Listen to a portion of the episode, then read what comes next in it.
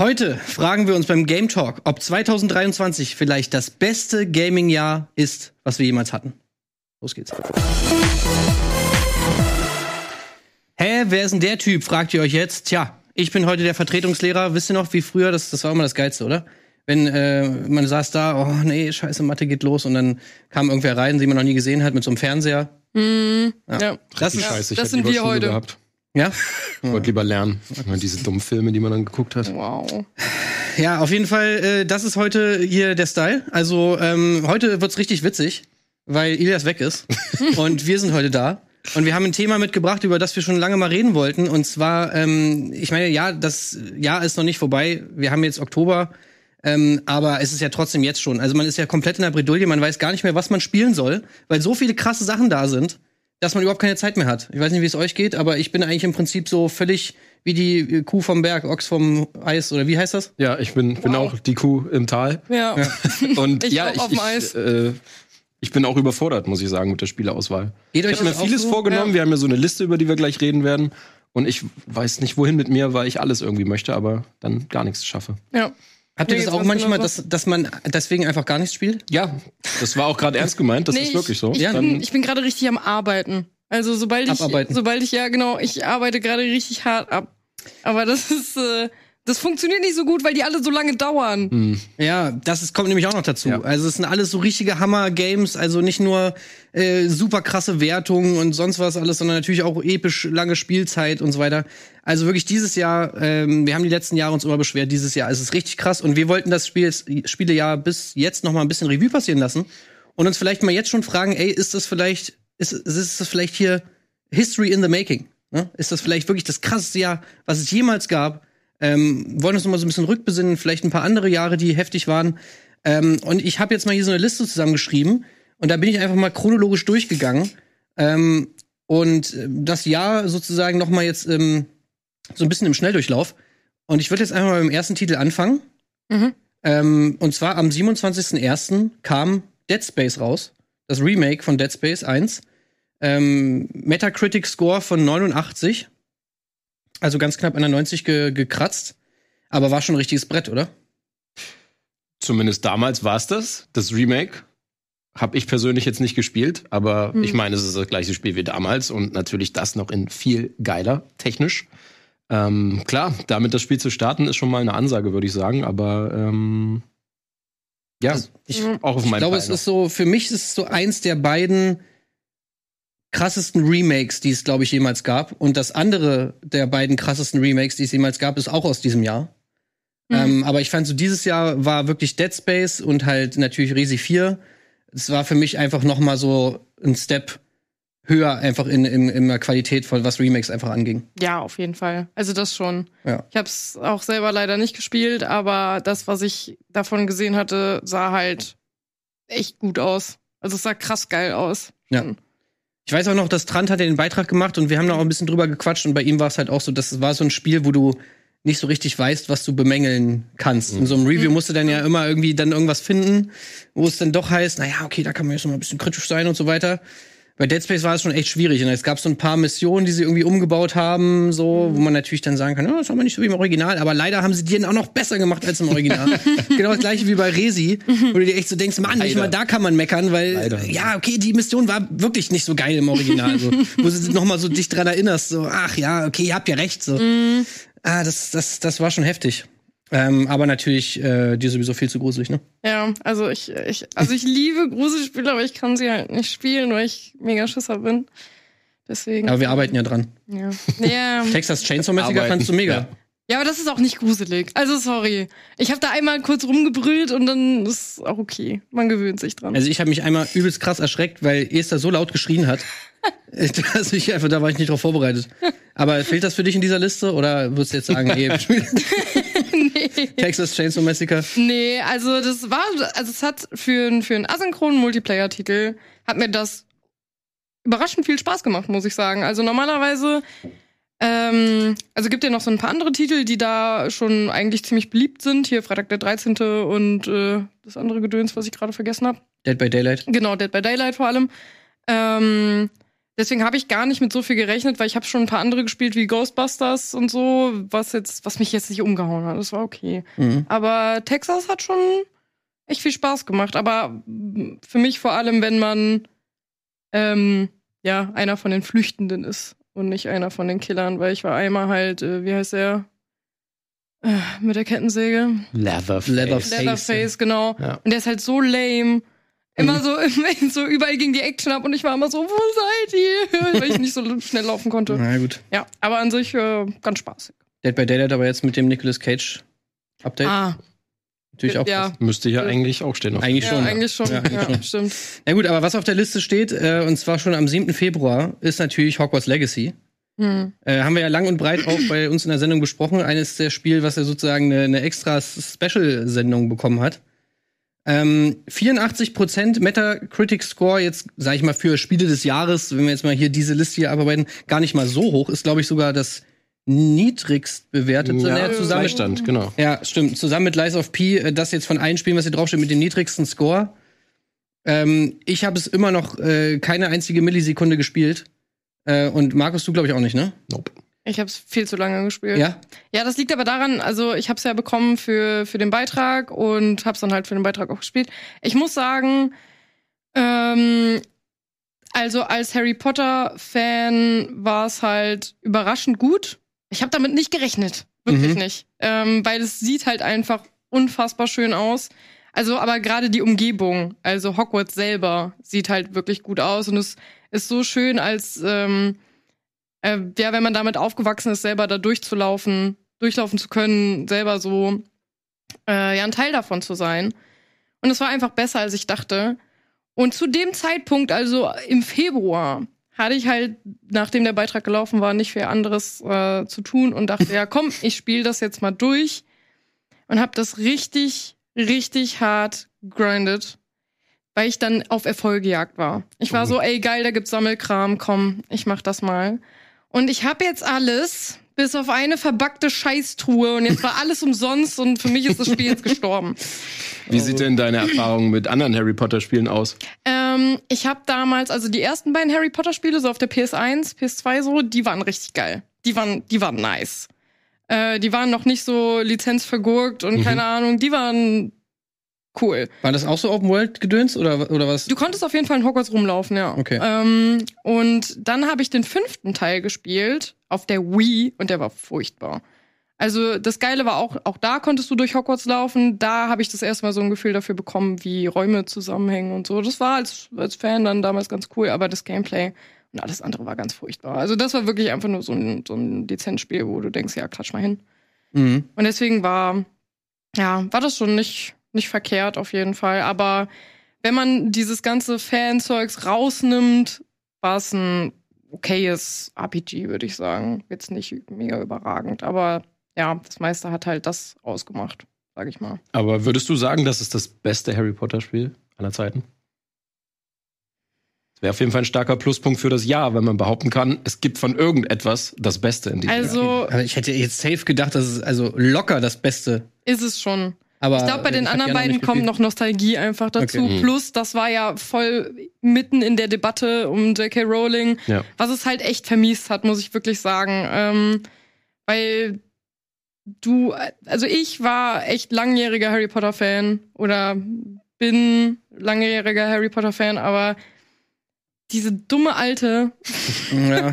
die hat so viel versaut und immer wenn ich jetzt Harry Potter gucke, sehe oder sonst irgendwas, denke ich halt immer die ganze Zeit so, boah, ey, weiß ich nicht, kann ich nicht so ganz genießen. Und deswegen, es ist, also Ja. wenn man das komplett ausschließt, ist es definitiv das beste Harry Potter Spiel. Ähm, ansonsten, ja, würde ich sagen, eins von den ersten beiden. Ich muss aber auch sagen, das ist einer der Gründe, warum ich das äh, auch nie angefangen habe. Nicht mal, weil ich jetzt unbedingt einer von der Fraktion bin, der sagt, okay, nee, man muss es jetzt unbedingt boykottieren oder so.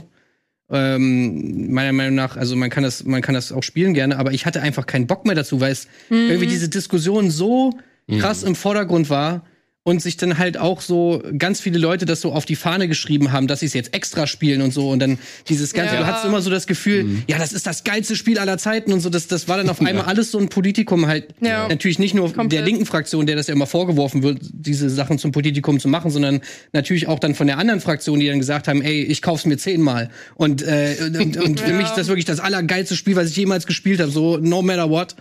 Äh, und, und dass das dann, dass man immer das Gefühl hatte, man kommt jetzt da in irgend so was rein, worauf man eigentlich gar keinen Bock hat.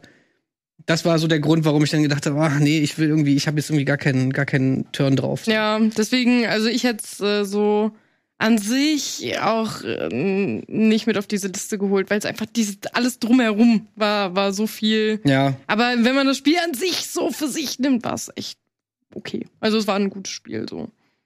Ja, ich würde auch sagen, also es wäre so ein Game, was man bestimmt irgendwann, wenn man mal nichts zu tun hat, auch noch mal auspacken kann, oder so. Ja. Ja. Und dann halt noch mal irgendwann, wenn man Also- vielleicht mal im Ha- Harry Potter Fieber ist, Weihnachten Ja, oder so. ich wollte gerade sagen, wenn man, wenn man ein Fan ist, wenn man richtig Bock auf Harry Potter hat, kann man das machen. Wenn nicht, dann gibt es jetzt definitiv sehr viel anderes, was man spielen kann. Aber du hast ja auch schon gesagt, muss man auch mal sagen, es ist ein Lizenzspiel, ne? Mhm. Und ich meine, heutzutage ist das jetzt nicht mehr so krass mit von wegen, ja, Lizenzspiele sind alle Kacke.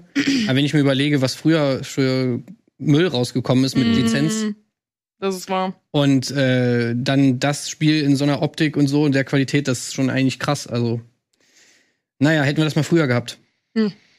Ähm, nächster Eintrag ist so ein bisschen so ein Personal Favorite von uns, den wir jetzt hier reingemogelt haben. Absolut. Aber- oh yes. Aber 90 ja, zu Recht. Meta Zu Recht, ja. Zu Recht, ja. Ja. Ja. Weil ähm, ich glaube, Kuhu kam damit an, ne? Wir haben die PSVR 2 getestet. Nein, ich habe das gefunden. Du hast es gefunden. Ja, okay, Ja. sorry.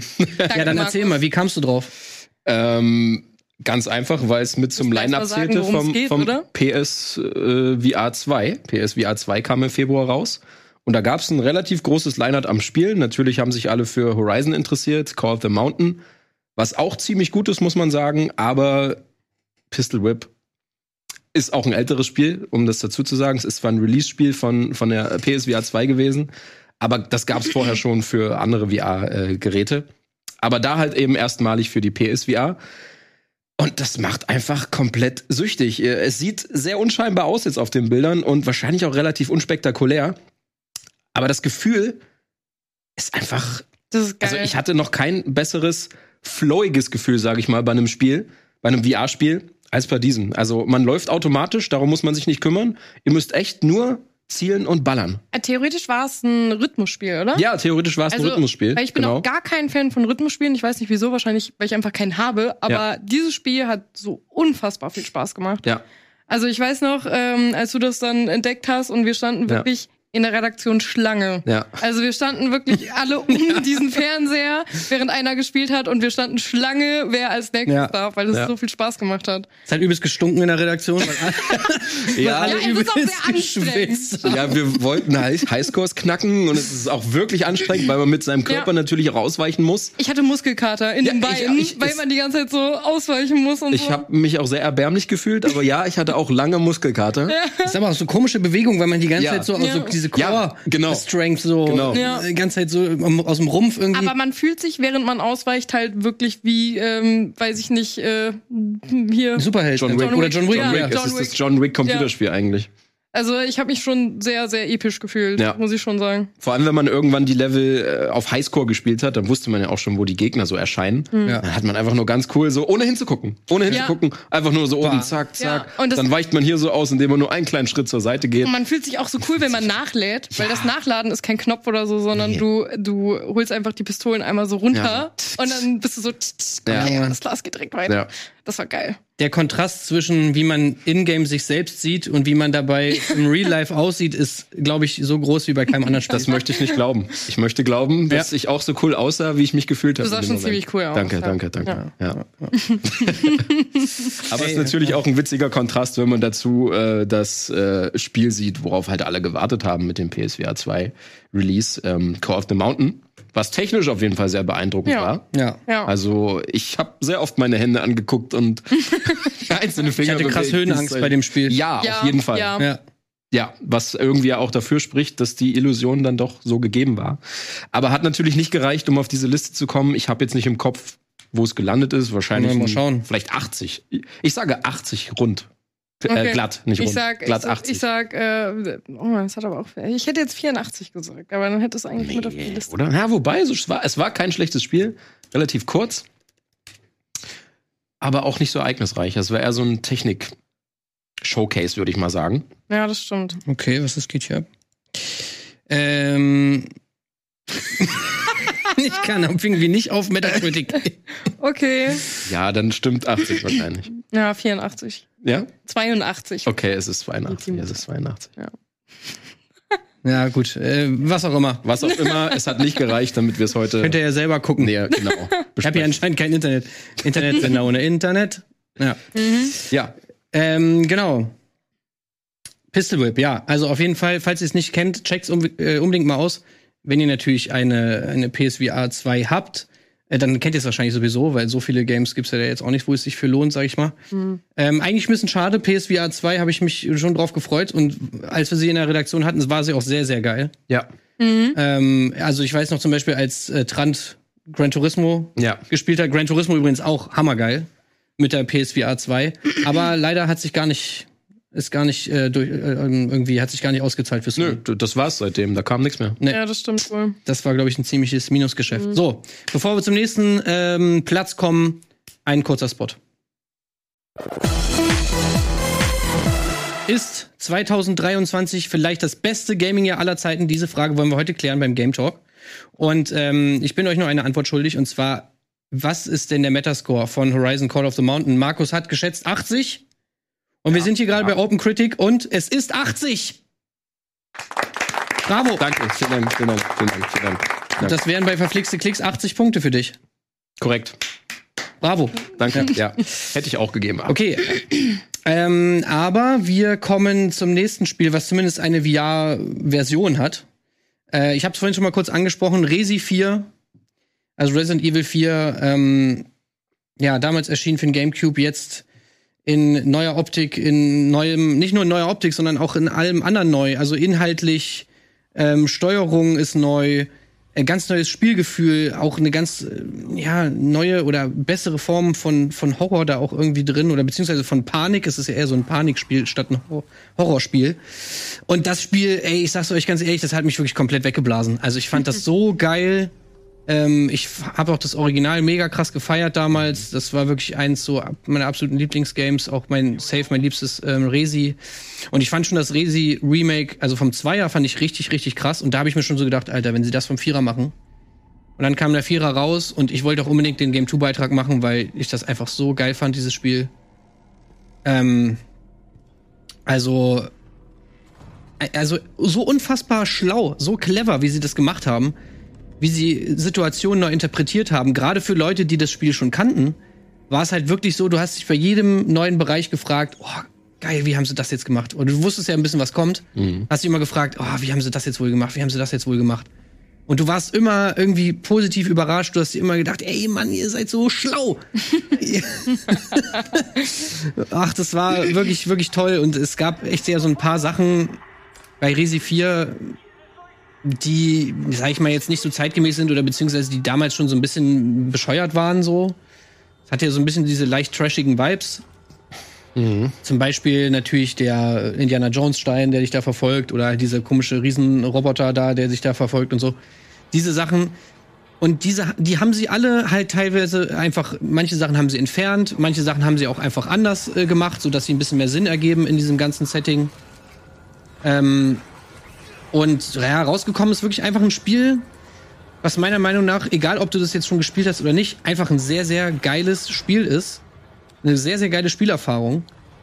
Und ähm, für mich wirklich einfach das perfekte Remake. Also ich weiß nicht, wie man ein Spiel besser remaken soll als das. Ähm, habt ihr da mal reingespielt? Auf gar keinen Fall. Aber- also es sieht fantastisch aus, aber ich, also bei dem, was jetzt gezeigt wurde, würde ich, hätte ich mir schon dreimal in die Hose gemacht. Okay, na gut. Ähm, leider nicht. Aber ich habe natürlich auch das Original gefeiert und ich hätte mir dafür auch fast ein Gamecube geholt, aber es kam ja dann zum Glück doch irgendwann für PS2. Das st- ist aber tatsächlich von der Liste, die ich jetzt hier vor mir habe, die wir heute noch besprechen, das, worauf, worauf ich schon fast mit am meisten Bock habe, muss ich sagen. Aus Nostalgiegründen natürlich auch. Ja. Ähm, was mir aber gerade noch mal so in den Sinn gekommen ist, ich kann mich erinnern, noch vor ein paar Jahren, ist nicht so lange her. Da gab es eine relativ, ja, Debatte kann man es glaube ich nicht nennen, aber da waren die Leute schon ein bisschen genervt von Remakes. Aber ich finde, das hat sich jetzt so ein bisschen gedreht. Also vor allem durch solche Beispiele, Mhm. auch jetzt durch Dead Space und äh, Final Fantasy VII vielleicht auch. Also äh, man hat gesehen, es geht eben auch richtig geil. Dass man nicht sagt, oh, schon wieder ein Remake. Ich meine, klar, es gibt natürlich auch ganz viele Negativbeispiele, aber solche Beispiele zeigen es eben, dass man sich durchaus mal wirklich auch auf so ein Remake freuen kann, wenn es dann eben auch äh, richtig gemacht wird. Bin gespannt, was danach noch kommt. Ähm, die Teile danach fand ich jetzt, also sie waren unterhaltsam. Ich, ich frage mich, ob sie damit jetzt so weitermachen und die vielleicht noch cool hinkriegen. Wenn ich jetzt an Resi 6 denke Ja. zum Beispiel, ob das noch zu retten ist mit einem geilen Remake zum Beispiel, das wäre vielleicht auch mal interessant zu sehen. Also meine, meine Theorie wäre, Resi 6 ist sogar noch einfacher zu retten als Resi 5. Ähm, weil bei Resi 5 ja schon mal eher das ganze Setting und so, das ist schon Mhm. alles eigentlich vom Ding her, heutzutage kannst du das einfach so nicht mehr machen, wie die ganzen Gegner alle aussehen. Und da müsstest du wirklich sehr, sehr viel umbauen, um da jetzt irgendwie sauber aus der Nummer rauszukommen. Ähm, ich glaube, bei Resi 6 waren viele der Ansätze gar nicht so schlecht. Da ist es eher so ein bisschen die Dosierung, die da falsch war. Ja, Ja? ein bisschen. Und wenn du da einfach ein bisschen, ähm, ja, wie gesagt, ein bisschen anders dosieren würdest, ich glaube, dann könntest du da schon ein ziemlich cooles ähm, Spiel draus machen. Es wäre auf jeden Fall ein Experiment, auf das ich mich einlassen würde. Also Ja. ich wäre schon sehr neugierig, wie Ja. sie das in der Form gemacht hätten, so, oder? Äh, ich bin gespannt. Ich meine, Resi ist ja so langsam. Ja, wenn, wenn sie das nicht noch anpacken, dann gibt's da nicht mehr so viel zu remaken. Also so, so können die, äh, können die gerne weitermachen. Also ich meine, das ist Ja. natürlich auch eigentlich ein neues Spiel, ne?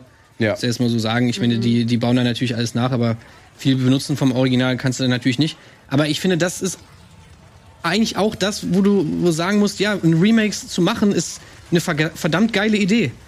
Weil ja, du einfach beide Leute oder beide Lager abholst. Sowohl die, die es kennen, die freuen sich darüber, was haben sie anders gemacht und durchleben diese Erfahrung nochmal und irgendwie für die ist es natürlich total interessant. Wenn du es noch nicht gespielt hast, ist es ja eigentlich genauso geil, weil dann kannst du dich einfach, oh, habe ich noch nie gezockt, irgendwie Resi 4, aber ich schon voll davon gehört. Alter, komm, jetzt gebe ich mir das mal. Ja. Ja. Und vielleicht äh, hast du danach noch Bock und äh, machst noch mal, ein- es gibt ja auch Remaster vom Original. Kannst du die GameCube-Version kannst du ja auch noch mal spielen vom Ding her. Mhm. Gibst du auch ein gutes VR-Remaster von und so weiter. Also man hat alle Möglichkeiten und das finde ich eigentlich total, total schlau, es so zu machen und da einfach in perfektioniert worden. Absolut. ja. Äh, was hat es denn bekommen? 93, ja. Also 93 ist auf jeden Fall gerechtfertigt, finde ich.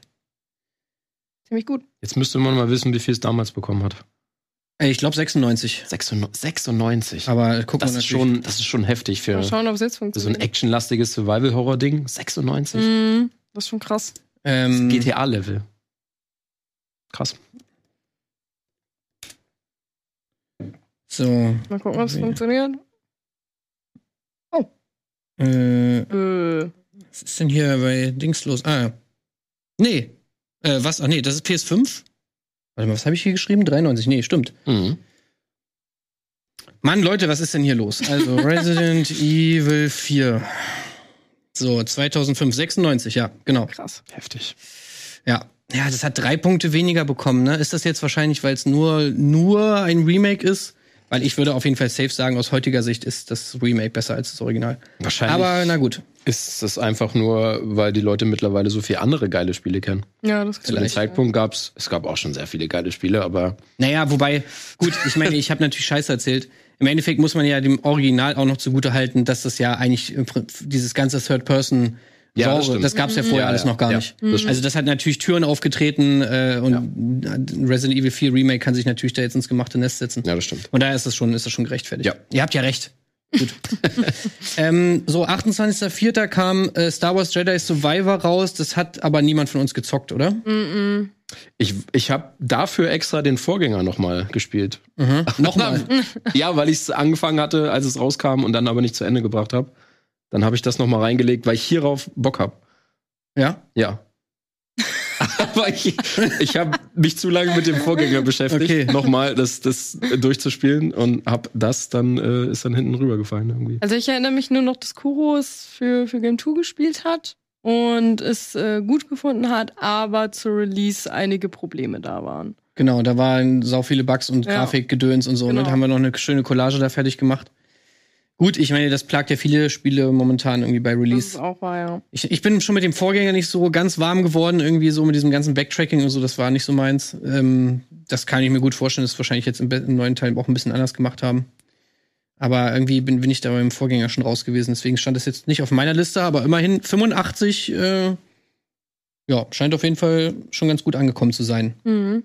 Dafür können wir aber zum nächsten Titel sehr viel sagen, beziehungsweise wir, also ich ein bisschen, du glaube ich nicht. Ich kann die gleiche Geschichte erzählen wie Star Wars. Ich habe mir hier zum Release habe ich äh, Zelda davor angefangen. ja? Ja. Ja, okay. Weil auch das ein Spiel war, was ich irgendwie so 10, 15 Stunden gespielt habe und dann kam wieder was Neues. Ja. Ähm, ja. Mhm. Na gut, es geht natürlich um Tears of the Kingdom, rausgekommen am 12.05. mit einem Metascore von 96. Ähm, und ich meine, ja, ich könnte jetzt hier erzählen, wie ich da irgendwie 20 Stunden reingesetzt habe oder so, aber das ist ja lächerlich im Vergleich zu deinen 250 Stunden oder wie viel hast du da? Ja, ungefähr 230 habe ich jetzt ungefähr. Krass. Ja, Das ist auch das Spiel, an dem ich jetzt wirklich lange dran sitze, weil äh, ja, ich mir leider keinen Release-Urlaub geholt habe. und das heißt, irgendwann nach der Arbeit habe ich da meine ein, zwei Stunden reingebuttert oder am Wochenende und keine Ahnung. Ähm, also, verdammt gutes Spiel. Ich finde, was die, was die aus der Switch technisch noch rausholen konnten, ist halt, finde ich persönlich krass. Gerade weil du jetzt ja auch noch die Ebene oben hast, was man da auch sieht, oder ähm, auch die untere Ebene und du kannst ja rumfliegen, wie du willst.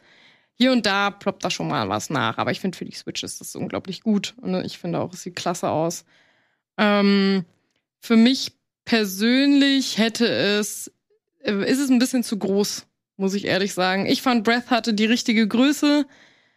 Weil, ey, äh, so super Idee, oben und unten, sieht toll aus, schöne Abwechslung, ich krieg die Krise. Es ist so viel, was du machen kannst, wo du unterwegs bist. Du kannst natürlich auch einfach in, keine Ahnung, 30 Stunden die Hauptstory durchballern. Aber ich musste auch, wie bei Breath, einfach alles mitnehmen, was geht, jeden Schrein, äh, alles, außer Krugsamen, das gebe ich auf, das äh, lasse ich einfach. Aber ja, schöne Story, ähm, die ein bisschen Fahrt aufnehmen musste, leider, aber trotzdem. Ich, also ich bin total begeistert. Das ist äh, definitiv mein Spiel des Jahres, auch wenn ich Breath immer noch ein bisschen lieber mag. Das liegt aber einfach nur an so Sachen. Ich habe das Gefühl, die haben sich halt sehr auf die Technik fokussiert. Ähm, weil zum Beispiel bei Zelda ist es ja immer so, dass man in die vier Tempel muss. Meistens sind es vier. Wie auch hier eigentlich. Ja, also ich war, nee, so, ne. ähm, und äh, wenn du da hinkommst und bla bla bla, du hast den Tempel fertig, dann kommt halt praktisch immer dieselbe Cutscene. So, und das sind so Sachen, die gab es bei Breath nicht. Ähm, das ist jetzt das wäre Breath nicht. ja, das ist Meckern auf hohem Niveau, aber das sind so Sachen, äh, es gibt sehr, sehr selten Cutscenes ähm, in Breath und in Tears. Und wenn die da sind, dann feierst du die hart, weil die sehen einfach toll aus. Du hast immer, du freust dich auf jedes bisschen Story, was du bekommst und so. Und dadurch, dass das dann immer dieselben Cutscenes waren, war das halt so ein bisschen ernüchternd für mich persönlich. Ich weiß nicht, wie es anderen da geht. Ähm, für mich ist es so ein, ja, wie wahrscheinlich Dark Souls 2 für Souls-Veteranen, ähm, das schlechtere Spiel der besten Spielereihe. Aber immer noch ein richtig gutes Spiel. Ja. Ja, Na gut, ja. Also, ist es wahrscheinlich, ja, ich meine, das Ding hat 96 Prozent, muss man jetzt nicht, viel- muss man jetzt nicht viel zu sagen. Nee. Ich, ich muss ganz, also, ich hatte ein bisschen schweren Start mit dem Spiel, muss ich ganz ehrlich sagen. Generell finde ich, ist aktuell so ein bisschen so, haben einige Spiele meiner Meinung nach das Problem, dass sie relativ lange brauchen, um da reinzukommen. Und so die ersten zehn Stunden von, zum Beispiel von Tears of the Kingdom fand ich auch sehr, also hat sich sehr gezogen alles und viele der Mechaniken haben noch nicht so richtig gut funktioniert. Also wenn du dann dir mal so da so ein Auto bauen wolltest zum Beispiel und so, das konntest du dann noch nicht lenken und äh, alles so Geschichten. Also das hat für mich sehr lange gebraucht, bis es dann wirklich seine ganze Qualität entfaltet hat, aber dann dann war es natürlich schon schon sehr sehr geil, was du da alles machen kannst. Also un unfassbar krass diese ähm, diese Technologie mit dem, dass du da die Sachen miteinander verbinden kannst, Ja. was Leute da online bauen. ja. Ähm, ne, also wie heißt dieser Reddit-Thread? ähm, da gibt's ja auch so Reddit-Foren, wo die Leute irgendwie ihre, ihre komischen Maschinen da posten, die sie da gebaut haben in Zelda. Das ist natürlich schon echt heftig. Vor allem auf der Switch, wo ich Ja. aber auch sage, das ist das, meine, für mich die größte Schwäche des Spiels, dass das Ding halt leider immer noch auf der ersten Switch laufen muss. Ja, Ja. ja. das stimmt. Ich meine, stellt man sich das mal vor auf einer ordentlichen Konsole Das wäre heftig. oder auf dem PC, das wäre einfach krass. Also das in einer guten Optik, ey, das würde alles wegblasen. Ja, Und ey, ich hoffe da wirklich, dass da irgendwie bald mal was passiert, äh, Switch 2 mäßig. Ja, an sich können sie direkt äh, Remakes raushauen von den beiden Zelda-Spielen, die, die sie Ja. für die Switch gebracht haben. Ja. Würde zu Nintendo passen. dann kann man schön wieder 70 Euro dafür blechen. Ja. Wenn es dann wieder die, also gerade gehen ja die Gerüchte um, dass das so auf dem Power-Level von der PS4 ist. Ich meine, das dann wäre ich schon wieder raus. Aber, aber na gut, wer weiß. Ja. Ähm, ja, auf jeden Fall natürlich krasses Game. Trotzdem, ich würde mir ja ganz ehrlich mal wieder einen Lineares-Zelda wünschen. So. Ich glaube, die können auch danach nichts anderes machen als ein lineares. Also, ich, ich, also für mich persönlich können die das jetzt schwer übertreffen. Entweder müssen die jetzt genau in dem Rezept bleiben oder zurückgehen. Ich wüsste Ja. nicht, was die jetzt irgendwie halbgares machen sollen, um da irgendwie was anderes draus zu Nee, machen. ich glaube, du kannst es wirklich nur noch mit Technik toppen. Ja. Das ist irgendeine überwältigende Grafik, noch größere Welt. Wobei größere Welt, hast du ja auch gerade schon gesagt, Also, das, ist nicht also, unbedingt ein Pluspunkt für ein Spiel. Nee, also ich fand, das hier ist maximale Grenze für mich für ein Zelda wohlgemerkt. Ist jetzt Ja. nicht so, als ob andere Spiele das nicht besser füllen könnten, aber Nee. ähm, ich, also meine 230 Stunden, da war auch schon oft dabei, so dass ich mir wirklich abends, dass es sich wirklich nach Arbeit angehört hat, Mhm. weil ich aber dachte, ich will das jetzt durchspielen, ich will das nicht weglegen und dann in einem halben Jahr denken, oh scheiße, du müsstest noch mal, aber jetzt bist du gar nicht mehr drin. Sondern deswegen hat sich das Ja. teilweise abends für mich wirklich angefühlt, wie irgendwie abarbeiten. Ähm, aber ja, das also das ist für ein Zelda auf jeden Fall für mich maximale Obergrenze. Also ich hatte Breath mit 180 Stunden außer Krogsam, aber mit allem durch, mit DLCs, mit allem wirklich. Das ist ja ähm, gar nicht viel. Ja, genau, nee, 180. Nein, das meine ich. Das war für mich schon halt viel. Ja, aber es Breath hat mir zu jedem Ja. Zeitpunkt Spaß gemacht. So, ich hatte immer was zu tun und so. Aber da war es jetzt so, du hast auf der Hauptebene was, dann denkst du dir, oh scheiße, du musst auch noch mal in den Untergrund. Dann denkst du dir, ach, Kacke, Mhm. oben ist auch noch. Und dann denkst du dir, ach, sorry und Mist und weiß ich nicht. Und das, ja, das, das war jeden Abend Ja. bei mir dann Ja. Alltag. Ich muss ja ganz ehrlich sagen, ich habe nie, ich, das ist so ein Feature, was ich in allen Spielen scheiße finde, ist so Un Unterwelten oder so dunkle Dimensionen oder irgendwie so ein Kram. Ja. Ich habe nie Bock da rumzulaufen, weil ich mir immer Nee, weiß ich nicht. Also da jetzt auch wieder bei dem. Ich meine, das ist einfach ein schwarze Ja, die ist okay. Dings. Also da äh, gibt's so, da gibt's so zwei, drei Sachen, die finde ich echt cool. Die passen auch in so eine Unterwelt rein, aber nochmal genau dieselbe Map hätte ich in der Größe nicht gebraucht. Na gut, ähm, gehen wir mal schnell weiter. Wir haben ja noch ein bisschen was. Ähm, und das übrigens, aber das ist eigentlich ein gutes Thema, weil da ging es jetzt spätestens bei mir los, also im Mai, dass ich nicht mehr hinterherkam. Ja, Also Zelda ja. jetzt dann angefangen und dann, ähm, wir überspringen jetzt mal Street Fighter 6. Das hat zwar auch eine 92, hat aber jetzt, sind wir jetzt hier keine, keine Profis. Aber ähm, natürlich, also auch mega gute Street Fighter von überall nur das Beste gehört und geiler Character Creator. Ja, Und ja, war wirklich gut. man kann rumlaufen in der Open World und Leuten auf der Straße aufs Maul hauen. Oma. Ja. Ja. Ja. Ähm, das ist natürlich super geil, aber wie gesagt, da sind wir jetzt nicht die Experten, deswegen kommen wir mal zum nächsten Game. Und das war dann das, wo ich sagen musste, okay, was mache ich jetzt? Spiele ich jetzt Zelda weiter?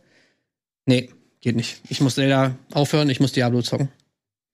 Diablo 4. Äh, du hast ja noch den Beitrag gemacht und ihr habt das ganze Stimmt. Wochenende in der Redaktion verbracht. Ich war am Wochenende, das ganze Wochenende durchgehend beschäftigt mit Diablo, ja. Ihr habt auch da gepennt, ne? Versucht zumindest. Versucht. ja. und wie war das so? Ähm, das war ziemlich geil, muss ich sagen. Also wir haben es ja auch freiwillig gemacht. Weil ich kann jetzt auch nichts anderes sagen, aber ja, wir haben es freiwillig gemacht. Ja, wir hatten da tatsächlich zu dritt Bock drauf. Und ich meine, Diablo ist natürlich auch so ein Spiel, es ist, es ist ein Zeitfresser und das ist ein Spiel, das macht mir persönlich auch nur Spaß, wenn ich es mit Leuten spiele. Also ich, Mhm. ich habe auch gesagt, danach setze ich mich zwar noch mal hin, um es durchzuspielen, habe ich dann aber doch nicht gemacht. Ähm, aber das Wochenende haben wir, glaube ich, schon so 20, 30 Stunden weggeballert. 30 wahrscheinlich nicht, aber über 20. Ja, es äh, ist schon echt ein sehr, sehr, sehr, sehr gutes Spiel.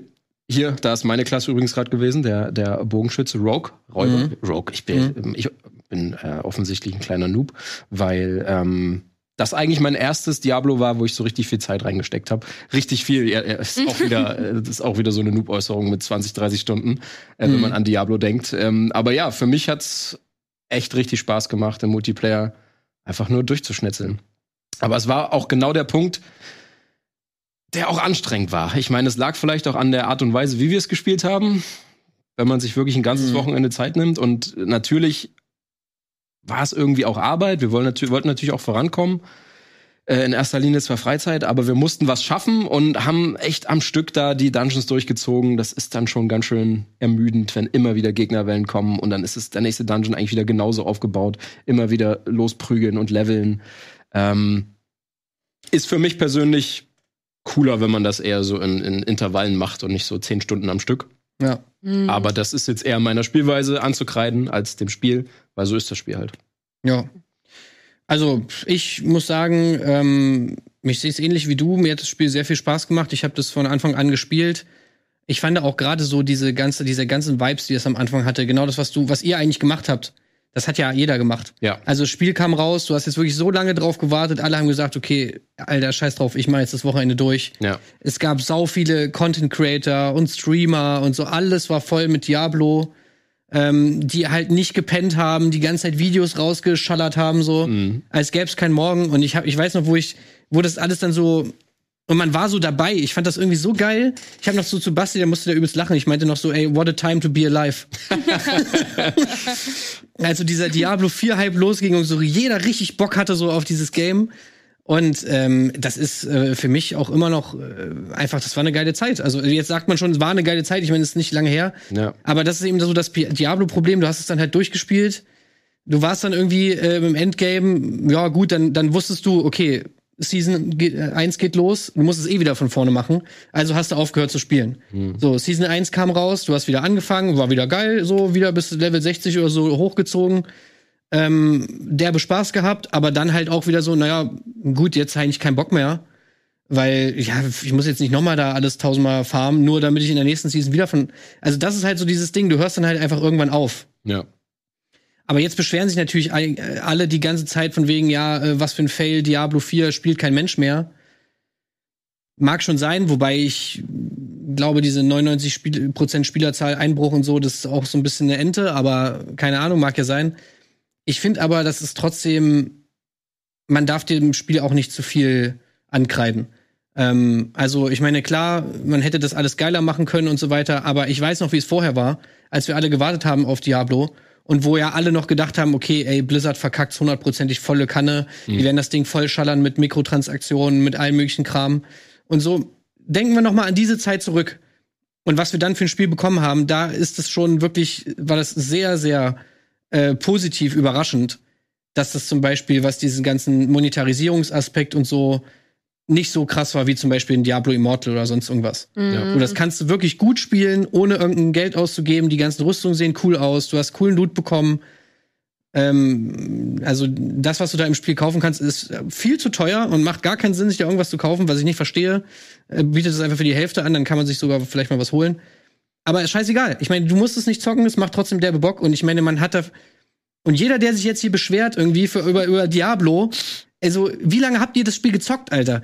Nach, nach 300 Stunden zu sagen, oh Mann, ich habe ja nichts mehr zu tun bei Diablo 4. Also, come on, Alter. Ist doch auch okay, dann spiel doch mal was anderes so. Diablo 4, ich meine, ich will jetzt auch nicht zu krass die Lanze brechen für das Game, aber was ich halt, was mir so ein bisschen auf den Sack geht bei Diablo 4 ist halt diese, dass da immer diese, es muss immer irgendeine Überschrift geben, so.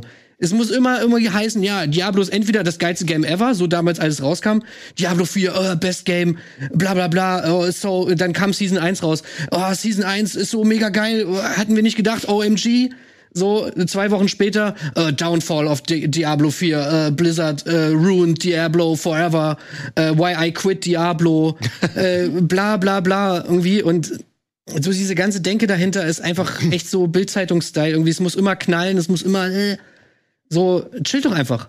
Ich finde einfach, man kann einfach mal chillen, so, weil das Spiel ist, ist, ist nice, man hat viel Spaß damit gehabt und cool. Moving on, nächstes Spiel. So, nächstes Spiel. Dave the Diver. Das war persönlich. Ja, so- sorry, das geht mir einfach manchmal.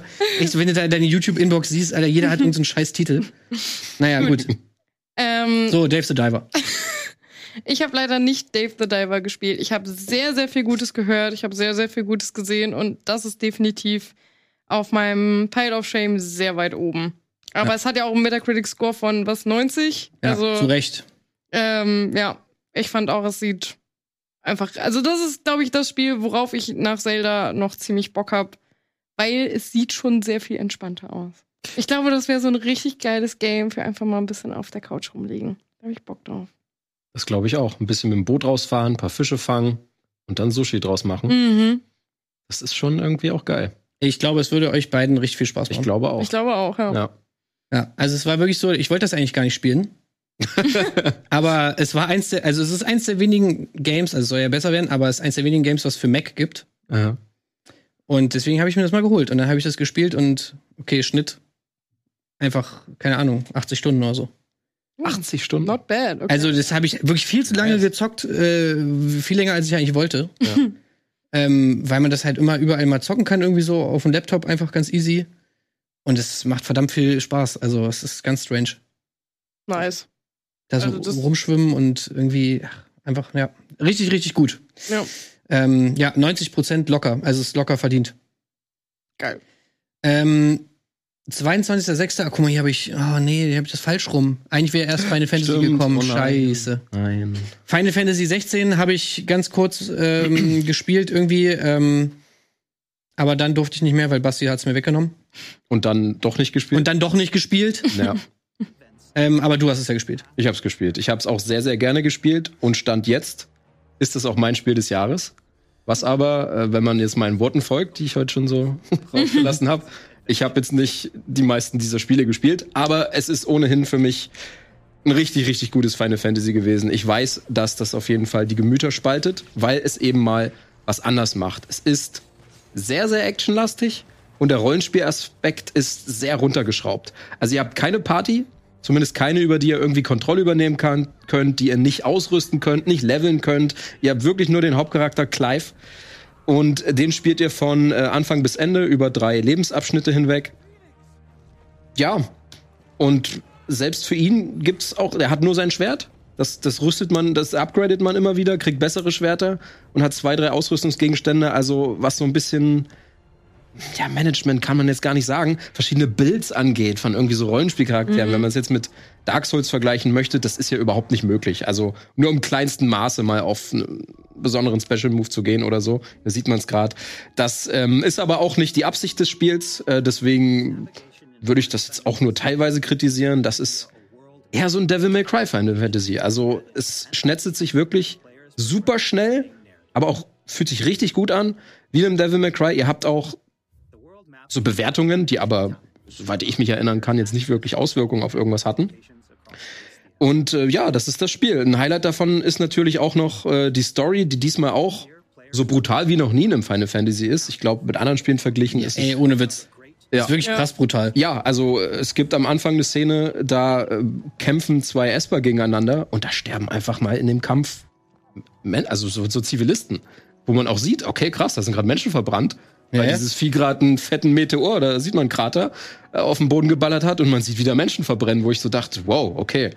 Ich musste beim ersten Mal schon denken, wow, okay, als Clive so ein, bisschen so ein paar Bluspritzer im Gesicht hatte. Klingt voll unspektakulär, aber so für die relativ clean äh, Final Fantasies, die es bis jetzt gab, ist das schon mal was Neues und mich hat das sehr, sehr angesprochen. Man muss dazu sagen, sie haben, was die Story angeht, vielleicht ein bisschen dreist von Game of Thrones geklaut.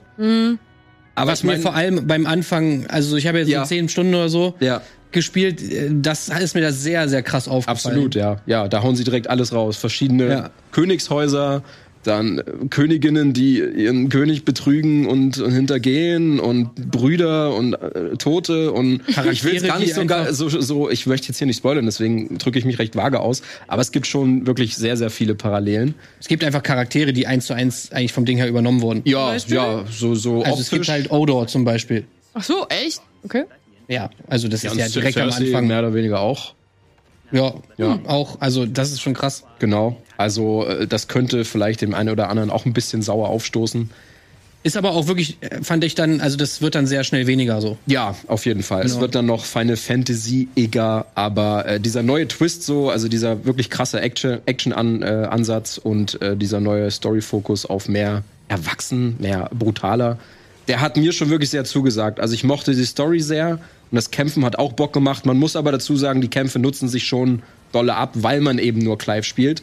Man bekommt zwar im Laufe der Geschichte neue Esper, wie man jetzt hier auch so ein bisschen sieht, Aber die ändern jetzt nicht unbedingt, wie ich taktisch in den Kämpfen vorgehe. Wenn ich einmal gelernt habe, wie man ausweicht, welche Moves mir am besten gefallen, dann benutze ich die bis zum Schluss. Ja, ja. Und das ist das äh, wahrscheinlich auch der größte Schwachpunkt von, von dem Kampfsystem, was eigentlich sehr, sehr sauber ist, aber es nutzt sich halt ab, weil man es über die ganze Spieldauer eben nur benutzt.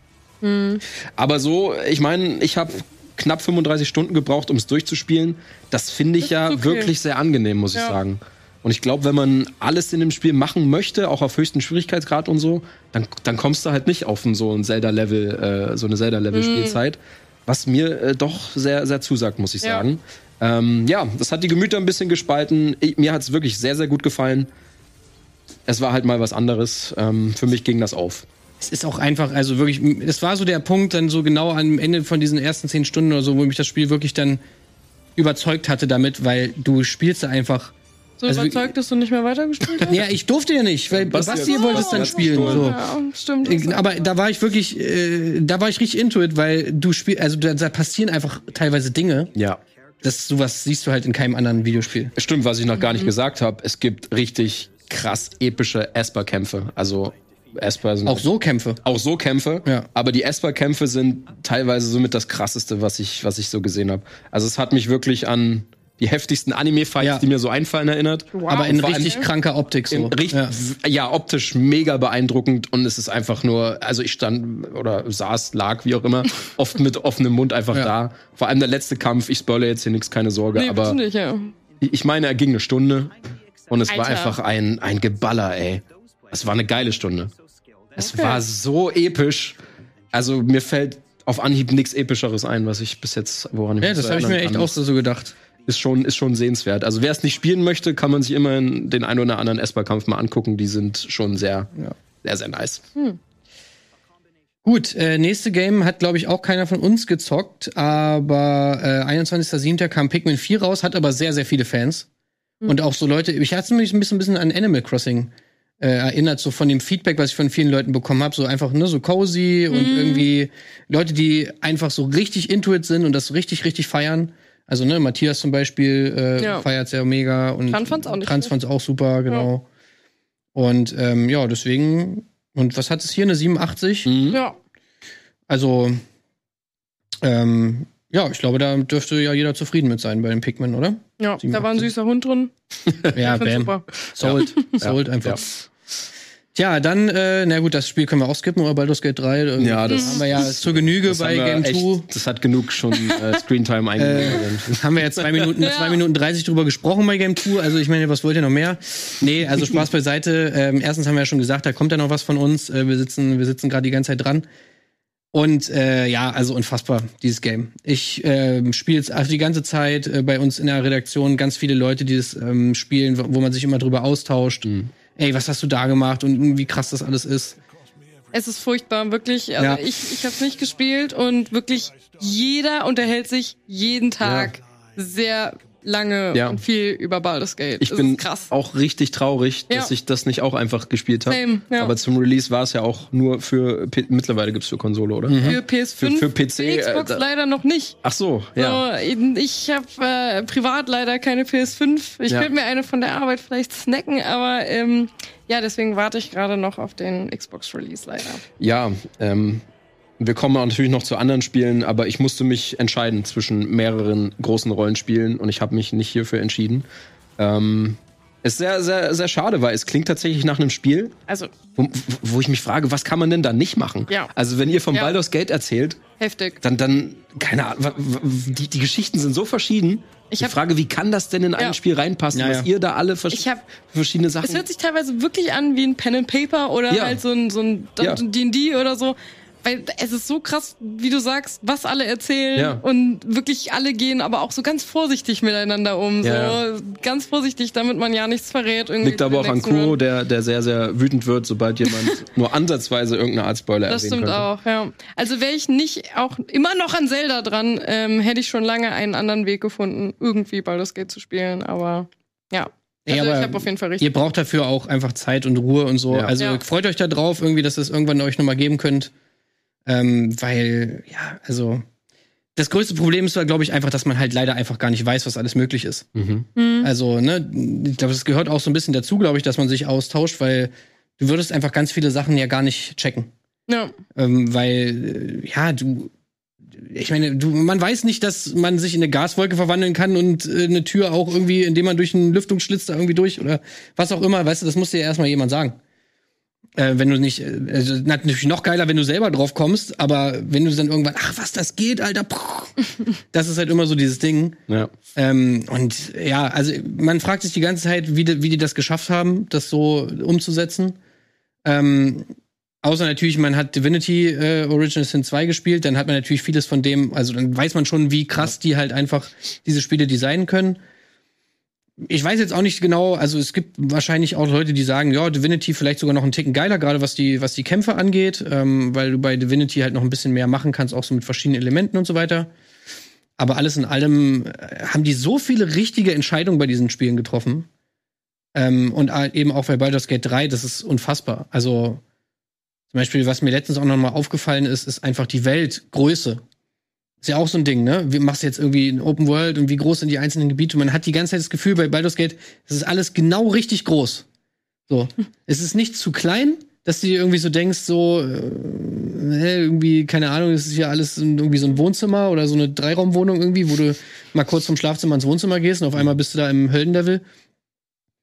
Aber es ist auch nicht zu groß, dass, dass du halt alles, dass alles leer ist. Hm. Es ist halt wirklich so, du gehst irgendwo lang und oh, was, da ist was. Okay, gehst du hin und dann kommt irgendeine krasse Questline sofort, irgendwie ein Gespräch, wo du irgendwas auswählst und oh, okay, zwei Akte später passiert dann das und das und so.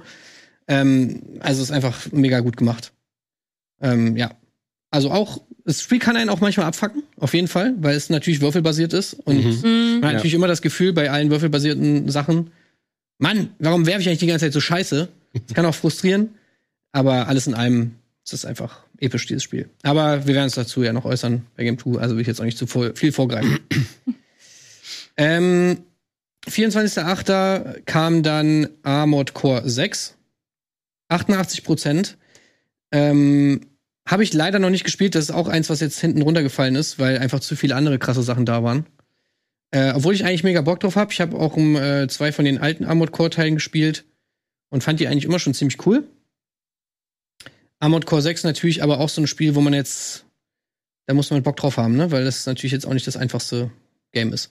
Hm. Ja, also die Geschichten von dem, ist es der erste Boss sogar direkt? Ähm, Ähm, naja, es also ist ich das Ende vom Tutorial sozusagen. Ach ja. so, der Tutorial-Boss, ja klar.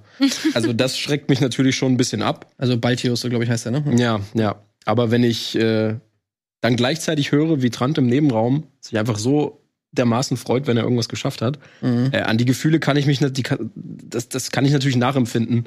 Auch andere Souls-Spiele äh, geliebt und genau das ist ja die Herausforderung, die man sucht und das, die Motivation, die man dadurch hat, diesen Höhenflug, wenn man irgendwas geschafft hat. Ja, und so ein Mac-Setting ist auch gar nicht so verkehrt, eigentlich. Das gibt's, also weiß ich gar nicht, ob es das so viel gibt. Mir, mir, mir fallen nicht viele gute Beispiele ein, Ja, zumindest. vor allem gerade bei uns halt, ne? In Ja. unseren Sphären sozusagen Genau. nicht, nicht so viel. Ja. Genau.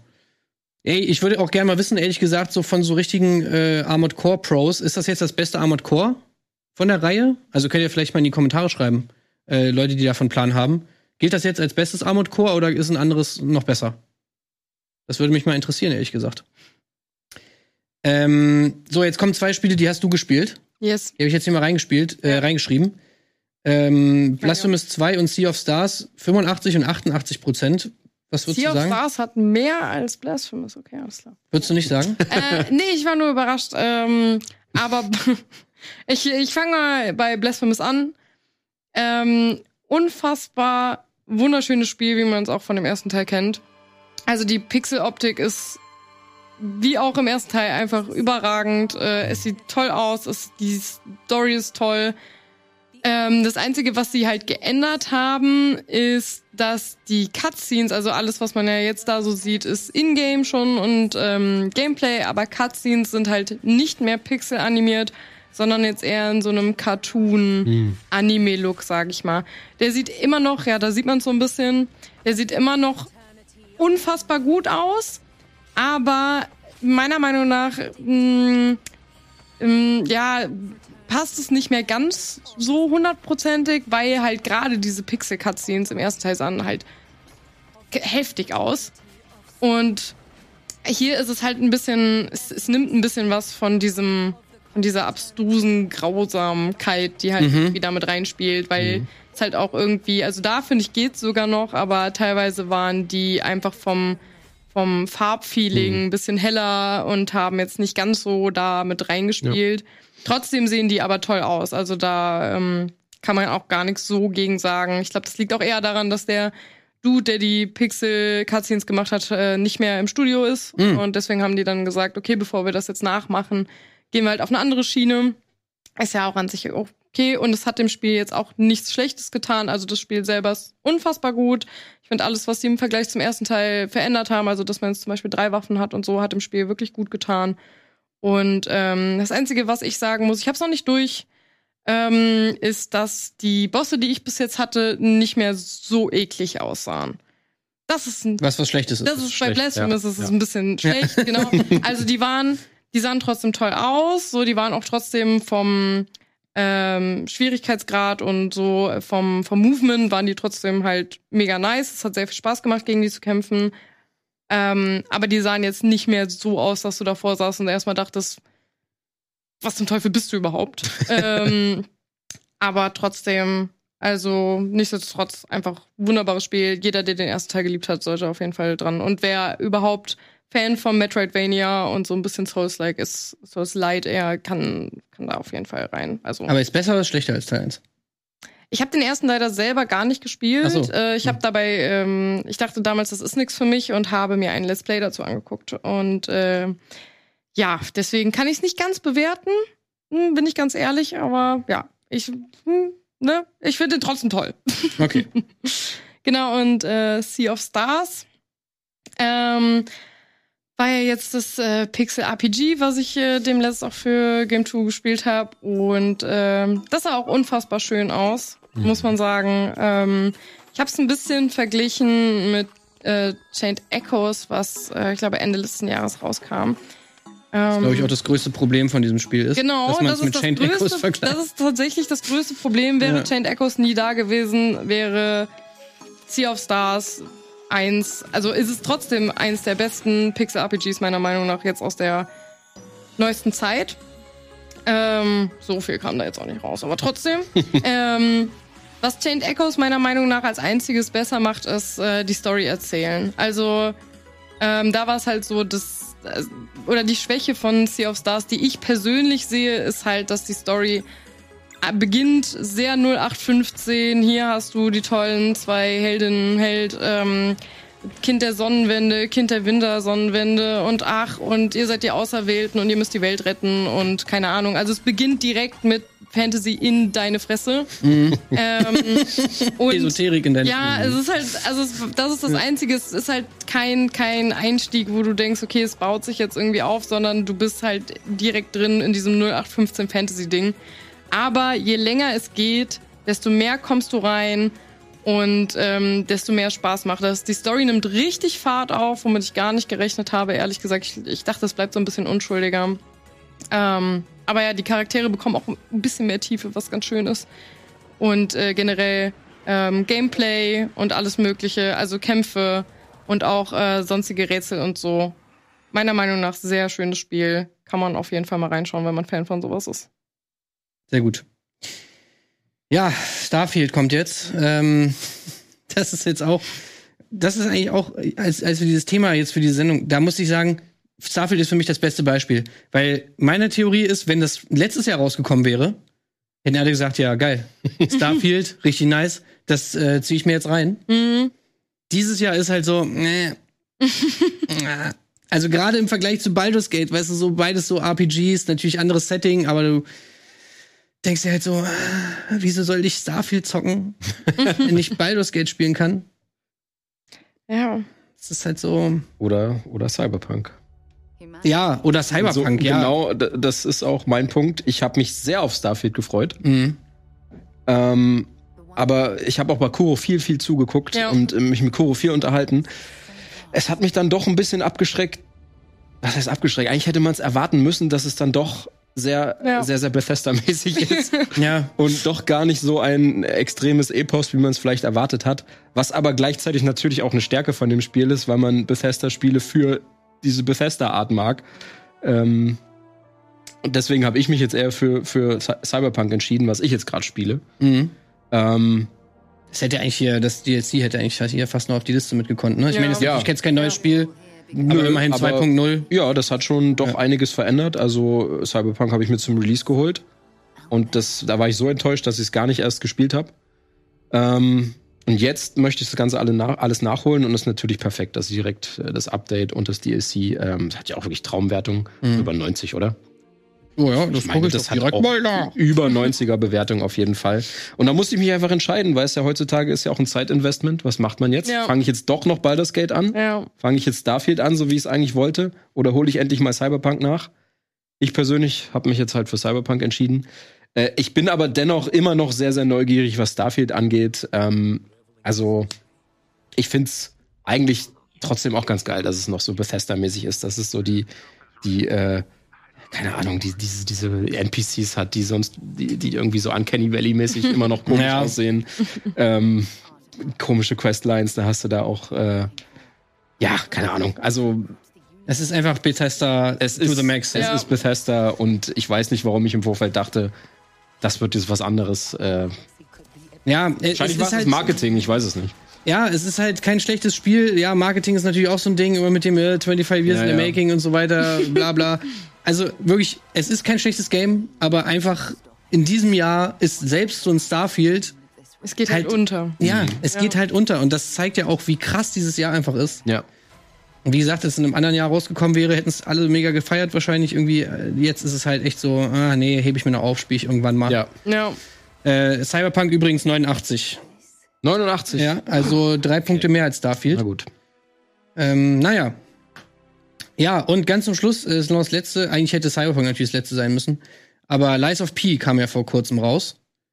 Äh, hat mich tatsächlich gar nicht angesprochen. Also, weil ich mir immer so denke, oh, nee, dann spiele ich lieber Bloodborne noch mal, als jetzt irgendwie was, was so eben ein bisschen aussieht wie Bloodborne. Aber äh, anscheinend habe ich mich ja komplett getäuscht, weil voll viele feiern es mega. Also Trant war ja sehr überrascht davon, wie gut Ja. es dann doch ist. Ja. Und äh, Simon zum Beispiel hat mir letztens auch gesagt, ey, ich spiele das die ganze Zeit und so, das ist so geil. Ähm, also, ja, krass. Irgendwie haben sie es hingekriegt. Es gab ja auch äh, bei uns in der Einspielerbesprechung äh, hitzige Diskussionen, ob das denn jetzt geil ist. Das, Mhm. äh, ich sage jetzt Mhm. zum Beispiel mal das neue Setting, was ja einige doll mit, mit Bloodborne verglichen haben. Äh, und dann hieß es auch, ja, so Puppen, böse Puppen und so, das gab's ja irgendwie auch schon. Aber ich persönlich habe das jetzt nicht so in der Wahrnehmung, dass mir ein vergleichbares, also optisch natürlich, Bloodborne ist schon in, in der Richtung, aber dieses Puppensetting ist für mich schon noch mal, was man hervorheben kann. Ja, Steel Rising halt natürlich nur, weil das jetzt auch vor kurzem Ja, Steel rauskam. Rising, ja, aber Ja. es hat irgendwie, es hat andere Nuancen Mhm. und ähm, anscheinend die Mechanik mit den austauschbaren Griffen und und und, und Stielen und Stielen was Griffe und was war- wie heißt das? Klingen. Ding. Klingen. So oder Hämmer, weiß nicht, Kopf, Mhm. Köpfe, Waffenköpfe, keine Ahnung. Das scheint ja dann doch noch mal ein bisschen Frische reinzubringen, ähm, Ja. so dass es sich dann doch anscheinend einzigartig anfühlt. Und ich meine, die Leute, die Souls-Likes mögen, die wollen natürlich auch die Dinge, die jetzt in jedem Spiel halt gleich gemacht werden. Ja. Also ich glaube, man würde sich genauso beschweren, wenn, wenn es viel zu leicht wäre oder wenn man seine Seelen oder was auch immer man hier sammelt, wenn man die nicht verliert. So kleinere Ja. Beispiele, da Mhm. würde man sich auch drüber aufregen. Deswegen finde ich es auch völlig legitim, dass man einfach diesen, diesen etablierten Standard nimmt und darauf dann eben was Neues aufbaut. Ich meine, die scheinen ja, das, was sie abgeguckt haben, scheint ja perfekt zu funktionieren. Ja. ja. Also äh, ich finde, da kann man bei sowas auch wenig meckern, wenn es gut geklaut ist, plus wenigstens ein bisschen was Neues. ja. Scheint hier Ja, es ist halt so eins von diesen Souls-like, was dann einfach irgendwie sich einfach gut spielt und Ja. auch einfach richtige Entscheidungen trifft, ne? Also zum Beispiel Wolong war ja auch sowas, ne? Was einfach irgendwie natürlich diese Souls-like-Formel hatte, aber trotzdem halt einfach so gut funktioniert hat und dann doch eben so seine eigenen Mechaniken hatte, dass es dann doch ähm, äh, ganz cool war so. Ja. Ähm, und hier äh, Neo war ja auch so. Mhm. Ne? Also, dass es dann doch seine eigene Berechtigung hat. Ich habe halt immer so bei diesem, ist das neo-viktorianisches Setting oder wie heißt das? Ja, irgendwie, ja. Irgendwie so, äh, diesem Bloodborne-Setting, da, da fehlt mir halt so bei diesem Pinocchio-Vibe die Abgedrehtheit. Also so dieser Cthulhu-Vibe, den halt so ein Bloodborne hat. den vermisse ich da dann immer so ein bisschen. Das ist mir zu wenig Horror und zu wenig abgedrehte Alien-Scheiße. Ja gut, dafür aber- hat's halt die Puppen. Ja, richtig, dafür hast du ja Bloodborne. Ich meine, man muss auch nicht noch mal ein zweites Bloodborne-ähnliches Spiel Ja, aber weil machen. es halt dann doch irgendwie so in dieselbe Kerbe so ein bisschen Ja, schlägt. aber auch- Ja, aber es ist Pinocchio. Äh, nur dezent. Ja, es es ist sind Pinocchio. schon Puppen und das andere sind abgedrehte, Ja, abgefuckte ja viktorianische Sumpfmonster, keine Ahnung. Aliens, ja. Aliens, keine Ahnung. Ja, gut. Ähm, ja, also ich, äh, ich gebe mich ja geschlagen. Es scheint ja ein mega, mega gutes Spiel zu sein. 84, ich meine, was geht so? Ja. Ja. So, und wir haben ja erst Oktober, also es kommt Richtig. ja auch noch ein bisschen was. Ähm, Ja. Aber ganz zum Schluss würde ich jetzt gerne noch mal hier die eigentliche Frage ansprechen, nämlich, ist das jetzt wirklich das beste Spiel, Spielejahr aller Zeiten? Und äh, wir haben im Vorfeld hier auch mal ein bisschen geguckt, ähm, jetzt, was zum Beispiel jetzt so gehand, äh, gehandelt wird als bestes Spielejahr. Und äh, hier bei denofgeek.com, Grüße gehen raus, da fand ich das sehr, sehr gut, ähm, was sie da geschrieben haben. Nämlich auf Platz 1 ist da das Jahr 2004. Und da kann man jetzt mal lesen, was da alles rauskam. Halo 2, Half-Life 2, Metroid Prime 2, Metal Gear Solid 3, World of Warcraft, GTA San Andreas, Star Wars Knights of the Old Republic 2. Und was hier auch noch mal rausgestellt wurde, was besonders geil ist, dass ganz viele Games einfach im November kamen. Also der November 2004 scheint wirklich so der krasseste Gaming-Monat aller Zeiten zu sein. Also mit Counter-Strike Source, mit Killzone, mit Ratchet Clank Up Your Arsenal, EverQuest 2, The Minish Cap, also Zelda, ähm, Halo 2, Half-Life 2, Jack 3, Need for Speed Underground 2, Need for, äh, Metroid Prime 2, Vampire the Masquerade Bloodlines, Spider-Man 2, Metal Gear Solid 3 und World of Warcraft. Ähm, November. Äh, die sind alle aus diesem Jahr und, ähm, und alle diese Spiele auch aus dem November 2004. Krank. Alter, allein im November 2004 kam mehr Gutes als die letzten drei Jahre irgendwie. Also wenn man Ja. das hier so liest, ich kann, ich kann das eigentlich immer noch nicht glauben. Ich habe es jetzt auch nicht nachgeprüft, ob es wirklich stimmt. Es klingt, es klingt eigentlich wie, wie, wie ein Hoax. Es klingt, klingt falsch, ja. Es klingt absolut falsch. Ähm, aber gut, so steht's hier. Und wenn das wirklich äh, stimmt, dann wäre das natürlich, also ich sag mal, damit kann das Jahr jetzt nicht mithalten. nee. Oder? Nee, also es sind natürlich sehr, sehr viel, sehr gute Spiele dieses Jahr, aber Mhm. wir haben ja angefangen mit Dead Space und Resident Evil 4. Remakes, das ist die Frage, wie sehr wertet man das? Ich meine, die Spiele waren schon mal da. Das sind natürlich herausragende Spiele als Remake so gesehen. Äh, Ja, aber schwierig einzuordnen, wenn man dann halt diese krassen Klassiker dazu nimmt. Ähm, ja, ich glaube, in der schieren Anzahl an wirklich krassen Brettern, ich meine, war nicht auch GTA San Andreas dabei? Ja, ja. Das ist schon und Halo 2 und Half-Life 2, und ja, Counter-Strike. Ich ja, meine, Das sind halt so echt so Spiele für die Ewigkeit. Richtig, Ja. richtig. Ich Ja. meine, ist Baldur's Gate 3 sicherlich auch. Ja, das Ja. auf jeden Fall safe. Zelda sehr wahrscheinlich auch. Bei den anderen ist es schon so eher Geschmackssache, glaube ich. Aber äh, bei den Spielen, die du gerade aufgezählt hast, da würden sich, glaube ich, weniger Leute drüber streiten, dass das halt Ja. so All-Time-Classics sind. Das haben wir bis jetzt in dem Jahr noch nicht. Aber natürlich ist ohne Zweifel dieses Jahr einfach extrem krass. Ja. Es ist auch so krass, dass äh, Publisher oder Entwickler auch ihre Spiele verschieben. Ähm, ich habe jetzt gerade noch mal einen Tweet gesehen, äh, ist auch ein bisschen älter jetzt, aber ähm, Banishers von Don't Not, da Ja. habe ich auch für Mhm. die für die für die Gamescom hatte ich das äh, Preview gemacht. Da habe ich das äh, zwei Stunden gespielt und sie haben es ja verschoben auch mit der Begründung, ey, es kommt einfach gerade zu viel krasses Zeug raus. Unser Spiel würde untergehen. Ja, schlau. mehr oder weniger finde auch ich so aber gesagt. irgendwie angenehm ehrlich. Genau. Und sie meinten, unser Spiel hat mehr Aufmerksamkeit verdient, wenn es nächstes Jahr im Februar kommt. Safe. Ey, polish das ist noch mal ja ein auch bisschen. Gut, ja. Ja, Ja, Richtig. nimm die Zeit nochmal mit und äh, total, total schlau. Ja, also find ich Starfield auch. ist, wie gesagt, es ist einfach, das war da einfach das schlechter Release, ne? Also Ja. einfach äh, schlechter Zeitpunkt. Ähm, naja, also deswegen und was man auch noch mal kurz sagen muss, auf Platz zwei ist hier bei Den of Geek übrigens 1998 und da würde ich sagen, kann es schon mithalten, weil da kam raus Metal Gear Solid 1 sozusagen, Stark. Half-Life 1, Legend of Zelda Ocarina of Time. Das ist auch schon. Natürlich krass. Fallout 2, Resident Evil 2 und StarCraft. Natürlich auch heftig, aber da würde ich sagen, so in dem Bereich Ja. könnte man jetzt Ja. 2023 schon einordnen. Ja. Eher auf jeden Fall als 2004. Ja. Also Ja. da kann es schon halbwegs mithalten, würde ich sagen. Ja. Und ähm, ich sag mal so, immerhin. Ja, es gab auch noch mehr Spiele 1998. Ne? Banjo Kazooie lese ich hier gerade noch. Ich meine, äh, natürlich auch richtig geil. Tekken 3, Ja, stimmt. Tekken, Tekken 3, ja gut, Tekken 3. Pokémon. Oha. Kam Pokémon 98 raus? Müsste 99 rausgekommen sein. Bei uns. Bei uns. Äh, in, in Japan kam 96. Ich meine, bei uns war es 99. Ich meine Pokémon Rot, Februar Blau. 99. nee, im Februar, also Februar ist Pokémon. Pokémon Day, das ist, heißt Japan Release. Äh, ich glaube 99, aber ich bin mir 99, ja. Ja, ja, Bei ja. uns 99. Aber in Amerika 98. Ach was, die hatten das vor uns? Ja, Kindheit ruiniert. Ich hätte es ein Jahr früher spielen auch können. krass, ne? ja, gut, okay, vielleicht kannst du mit 98 auch nicht mithalten, aber Platz 3 auf jeden Fall. Ja, ja, ja. es ist auf jeden Fall eins der krassesten Spielejahre aller Zeiten, kann Ja. man so sagen. Ja, Ob ja. das, Da ob es das Beste ist, das ist auf jeden Fall sehr diskussionswürdig. Definitiv. Und liegt natürlich auch im Auge des Betrachters, aber Aber ich muss so- sagen, nach den letzten Jahren gebe ich mich auch mit Platz 3 zufrieden. Hauptsache, wir haben Ja. noch mal ein gutes Spielejahr. das stimmt, ja. Bin ich auch ganz ehrlich. Ich meine, und wie viel nützt uns das eigentlich, dass man so ein gutes Spielejahr hat? Ich meine, wenn wir Wir hier fünf, sechs Titel rausstreichen würden, die allesamt geil sind, aber wenn die im nächsten Jahr gekommen wären, wäre es ja auch geil. So. Ja. Ich meine, jetzt sind wir alle irgendwie in der Bredouille. Was spielen wir denn jetzt? Ja. Welches geile Rollenspiel, was 200 Stunden dauert, fange ich denn jetzt an? Ja. Ich meine, es ist natürlich eine Luxussituation. Ja. und Ich glaube, es ist besser haben als, als, als brauchen so, dass man die äh, Option hat. Aber letztendlich äh, kann ich auch nur eine bestimmte Anzahl an Spielen spielen im Jahr. Ja, man kann nächstes Jahr noch davon zehren. Absolut. Das stimmt. Ja. Ja, das Oder stimmt. wahrscheinlich noch zwei Jahre. ja. Ja. Gut. Ich glaube, damit haben wir die Frage beantwortet. Ähm, 2023 ist mindestens das drittbeste Spiel aller Zeiten. Mindestens. Äh, was ist eure Meinung ähm, zu 2023? Zählt es für euch zu den besten Spielejahren aller Zeiten? Oder sagt ihr vielleicht, nee, ach, das ist doch alles Quatsch. 98 äh, war viel geiler. Schreibt's gerne mal in die Kommentare.